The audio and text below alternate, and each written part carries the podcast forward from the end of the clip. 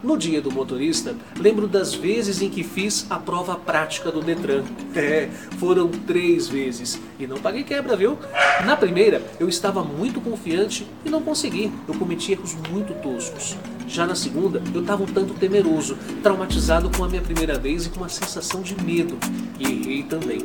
Já na terceira, eu estava muito atento e o verificador não disse nada o trajeto inteiro.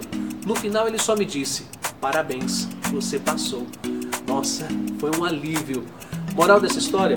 Mesmo super confiante, você pode errar na primeira, com medo, você pode errar na segunda, mas com atenção e não se esquecendo dos detalhes, você vai conseguir. Eu sou Renato Silva, porque inovar e motivar é preciso.